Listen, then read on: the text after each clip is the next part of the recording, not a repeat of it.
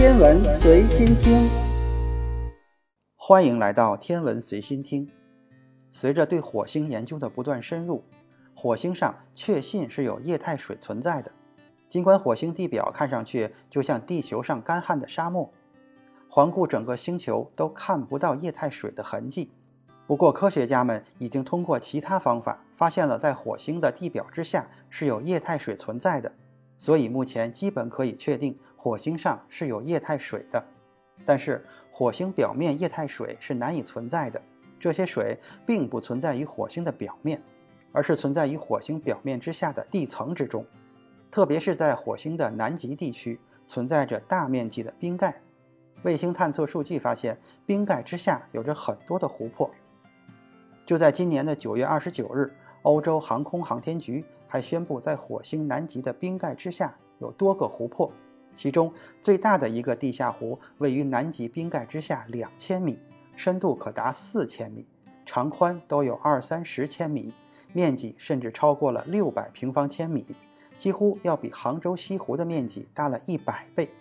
和我国山东省境内的东平湖和微山湖的面积差不多大。但是其中的水量却比这两个湖泊大多了。如果其平均深度为四千米的话，那么这个湖泊的水量可以达到二点四万亿立方米，相当于贝加尔湖的十分之一多，比我国渤海的水量还多不少。可见这个火星地下湖泊有多么的巨大。火星上发现有水的湖泊，就意味着看来人类开发火星的时候，可以利用火星上的水资源。而另外一个重要的意义就是，火星上存在液态水，很可能预示着火星上存在生命。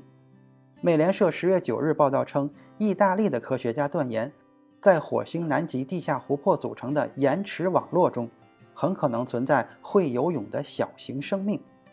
地球上的生命体都是离不开水的，而且在整个地球上，基本上就是有水的地方就有生命。那么火星上既然有水，其中很可能也有生命。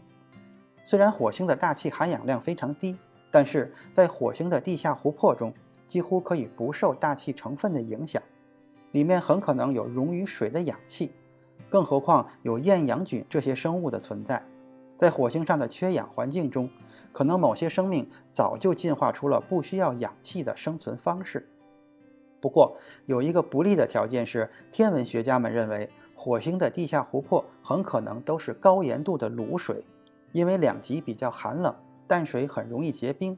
不过在地下温度会稍暖一些，因此火星地下湖泊中水的盐度很难测量。但是即便是高盐度的卤水，其中也很有可能有生命的存在。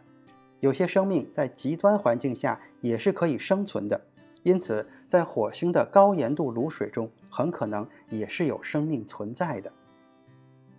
今天的天文随心听就是这些，咱们下次再见。